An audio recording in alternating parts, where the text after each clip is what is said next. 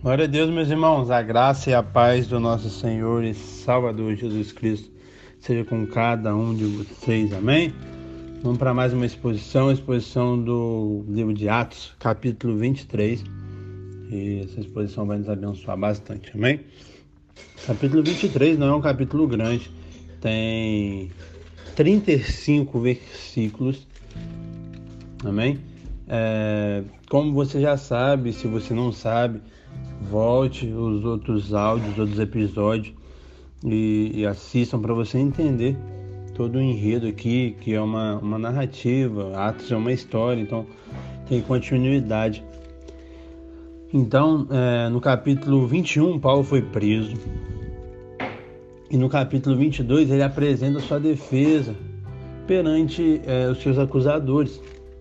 Mas eles não aceitaram e tal. E Paulo foi solto.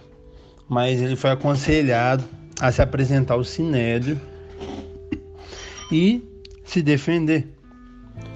E aqui no, verso, no capítulo 23 ele vai começar a fazer isso. Então, verso 1 vai falar que Paulo fitou os olhos no sinédrio e falou: Varões, irmãos, tenho andado diante de Deus com toda e boa consciência até o dia de hoje.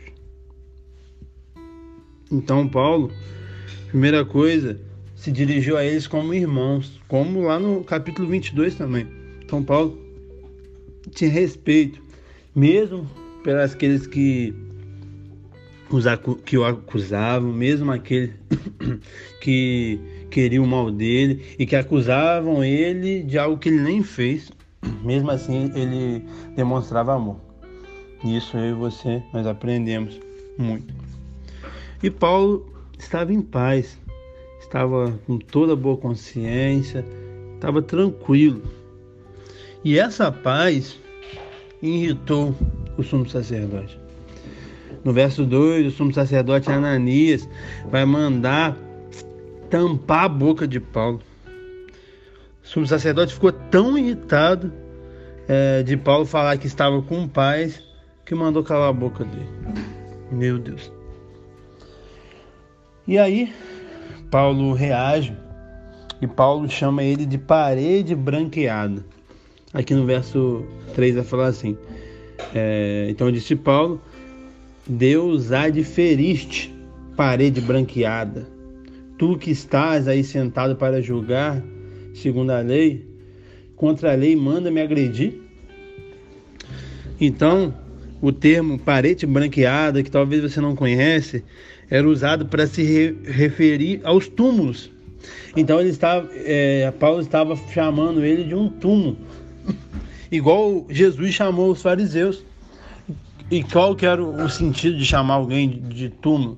É que o túmulo normalmente por fora é bonitinho, mas por dentro é todo podre. Esses que são os fariseus, segundo Jesus, e esse que é o sumo sacerdote, segundo Paulo. E aí, mediante isso, o verso 4 vai falar que se levantou grande, grandemente as pessoas ali falam: você vai injuriar o, o sacerdote de Deus. É, e aí Paulo fala que não sabia que ele era sumo sacerdote. E aí, mediante isso, Paulo, ele era muito inteligente. E aí que do verso 6 ao verso 9 você vai ver o que Paulo fez. Ele usa uma estratégia. O que, que Paulo vai fazer aqui, meu irmão? Ele sabendo que existia uma divergência entre fariseus e saduceus naquela época sobre a ressurreição, uns acreditavam e outros não acreditavam. Os fariseus acreditavam que, é, que poderia acontecer ressurreição e os saduceus eram céticos, eles não acreditavam em ressurreição, e não acreditavam em demônio, não acreditavam em anjo, não acreditavam em nada, era bem cético mesmo. Então, é, Paulo, sabendo dessa dissensão, e os dois grupos estavam acusando Paulo, Paulo argumenta e, e vai falar sobre ressurreição dos mortos. E mediante isso, é, inicia uma grande discussão entre os dois. Paulo fala assim, é, na parte B do verso 6: Varões e irmãos, eu sou fariseu, nascido dos fariseus. No tocante à esperança e à ressurreição dos mortos, sou julgado. E aí, verso 7 já vai falar que, dito essas palavras, já se levantou grande dissensão entre os judeus e os saduceus. E aí, Lucas vai explicar o porquê que eles não acreditavam em ressurreição, em anjo, em espírito. E aí, é, eles se, se, brigando e tal, e os fariseus falaram: Ó, oh, não vejo o crime nesse homem. E aí tava, tava um tumulto danado. Então é, o comandante pegou Paulo e tirou ele. Era uma ideia do comandante ele apresentar o Sinédrio, mas não deu muito certo, então tirou Paulo. E aí no verso 11 acontece algo maravilhoso. O próprio Senhor aparece para Paulo. E Lucas vai relatar assim: Na noite seguinte, o Senhor, pondo-se ao lado dele, disse: Coragem, pois do modo porque este testemunhou a meu respeito em Jerusalém, assim importa que também o façais em Roma. Aleluia. Então, a primeira coisa, mediante esses versículos aqui, que dá para sair uma pregação, que a gente tem que entender, meu irmão, é que Deus nos acompanha. Nas horas mais escuras, Deus se apresentou junto a Paulo. Nas horas mais escuras, Deus vai apresentar para você e para mim, meu.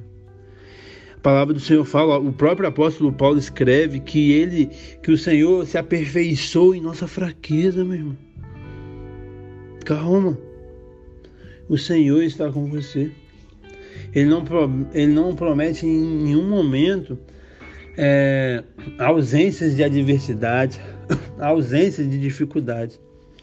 Mas ele promete que estaria conosco em todos os momentos, até a consumação do século. Deus encoraja Paulo, coragem com essas palavras. Simples, coragem. E Deus comissiona Paulo. O destino de Paulo, meu irmão, não estava na mão dos judeus, não estava na mão dos romanos, mas na mão de Deus. Meu irmão, o seu destino está na mão de Deus. Independente de qualquer coisa, de pessoas, de acontecimentos, até de você tentar resistir com Deus, Ele é soberano. Então, aonde que Ele quiser, Ele vai nos direcionar. Ele vai te direcionar. Independente se as pessoas estão é, indo contra você no seu trabalho, se Ele quiser que você é, seja promovido, você será. Porque Ele é soberano. Ele não é sujeito a nada e tudo é sujeito a Ele. Até em nossas escolhas, que nós somos pecadores, nós somos falhos, nós erramos. Ele é soberano em cima disso. Aonde Ele quiser que a gente vá, ou que outro irmão vá, para o cumprimento do plano dele, vai se cumprir. A terra não está em controle dos homens. Ele continua sendo soberano. Ele permite muitas coisas. Ele permite, em muitos momentos, a gente escolher muitas coisas. Existe uma vontade permissiva do Senhor que ele deixa a gente decidir. Mas nada sai do controle dele. Nada sai do controle dele. Tudo está no controle dele. Essa pandemia, meu irmão, não saiu do controle do Senhor. Ele é soberano em cima de tudo. E tudo vai combinar para o propósito que ele deseja. Amém? Entenda isso. Está mais nesse momento da história mundial que a gente está vivendo. Você acha que talvez Deus perdeu o controle, mas ele não perdeu o controle. Ele tem tudo em suas mãos. Como o destino de Paulo não estava alinkado aos judeus e a romanos, mas a Deus, o seu destino, a sua vida, a trajetória do mundo está nas mãos de Deus. Amém? Glória a Deus. No verso 2 ao 15 vai mostrar aqui a conspiração dos judeus contra Paulo ele estava com tanto ódio no coração, meu irmão, que mais de 40 judeus fizeram um voto de não comer até matar Paulo. Meu irmão, você acha isso ilógico? Deveria ser, mas não é. Isso acontece hoje em dia, infelizmente. Pessoas é, colocam seus maiores esforços para prejudicar a outra, para matar, para ferir a outra. Isso é triste, mas é verdadeiro. Misericórdia. Que a gente não possa deixar nossa cegueira, nossa, nossa raiva nos cegar. Que senão você pode ir por esse mesmo caminho. Infelizmente. E aí, mediante isso, a conspiração foi, foi desfeita. Porque verso 16 vai falar que o filho da irmã de Paulo, então sobrinho de Paulo, ouviu tudo e avisou Paulo. Então Paulo chamou um centurião e falou: ó, leva esse rapaz aqui, que ele tem uma coisa para comunicar ao comandante. Então levou, verso 18 vai falar que levou e trouxe, e levou o rapaz, né? É, pegou na mão do comandante e o comandante perguntou: o que você quer me comunicar? que a partir do verso 20, verso 21, o sobrinho de Paulo relata o que aconteceu. Então o comandante entende, despede o rapaz e chama dois centuriões, verso 23, e, e pede para colocar 470 soldados à disposição. 200 soldados, 70 da cavalaria e 200 lanceiros para levar Paulo a Cesareia. Meu irmão, você entende agora como que Deus é soberano? Deus providenciou, meu irmão, 470 soldados para proteger Paulo até Cesareia. Repito mais uma vez, Paulo não estava é, no controle na situação, mas Deus estava.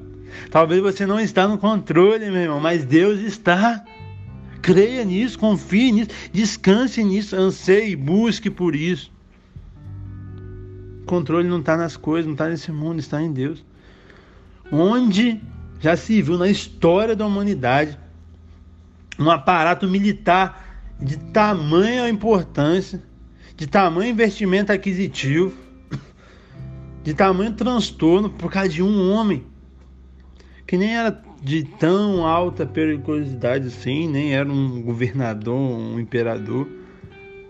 Muita gente, no máximo, no máximo, já sendo muito bom, ele deixava 50 pessoas, 50 soldados ali, sendo muito bom já. Normalmente era escolta de 10, mas aí manda 470, é só Deus mesmo. E esse Deus que, que nos dá além do que pensamos, além do que pedimos. Ele está no controle, creia nisso. Ele não perdeu o controle. Então ele falou, além dos soldados, 24 para preparar os animais, é, montar e ir até o, o, o Félix, o governador. E ele escreveu uma carta que, que Lucas relata é, Cláudio, a Félix, excelentíssimo governador, excelentíssimo, já expliquei em, anteriormente em outras exposições que era destinado a alguém de alta, alto poder dentro do Império Romano. E aí ele relata o que aconteceu, que eu e você nós já sabemos. É, que os judeus queriam matar Paulo e, e eles então interviram e tal. Então a gente vai levar ele para aí para você julgar. E os opositores, os acusadores vão ir também para falar. Porque eu não achei nada de morte, nada de prisão, mas o Senhor que sabe. Então o Senhor vai decidir aí. E aí é, vai ser esse caminho, a partir do verso 31 até o 35, onde a gente acaba, é, de Paulo de Jerusalém a Cesareia. Então conduziram 31 Paulo à noite, é, voltaram para Fortaleza aqui no verso 32 e chegaram em Cesareia, entregaram a carta para o governador, apresentou Paulo. Verso 34 vai falar que ele leu a, a carta, perguntou de qual é, província era, de e aí falaram que era da Cilícia. E aí chegaram também 35 acusadores e mandou ele ir direto ao pretório de Herodes, onde era o momento ali que haveria essa conversa, é, esse julgamento, onde Paulo ia se defender. Amém? Então, no verso 24, que a gente vai ver amanhã, vai acontecer isso. Mais uma vez, uma defesa de Paulo. Então, desde o do, do 21, final do 21, Paulo foi preso. 22, 23, 24, só é, jurisdição aqui, é, defesa, mas que dá para a gente aprender mediante isso. Se tiver um estudante de advocacia nos ouvindo, vai se alegrar. Amém, meu irmão? Que essa exposição possa ser abençoada. No nome de Jesus. Tchau, tchau.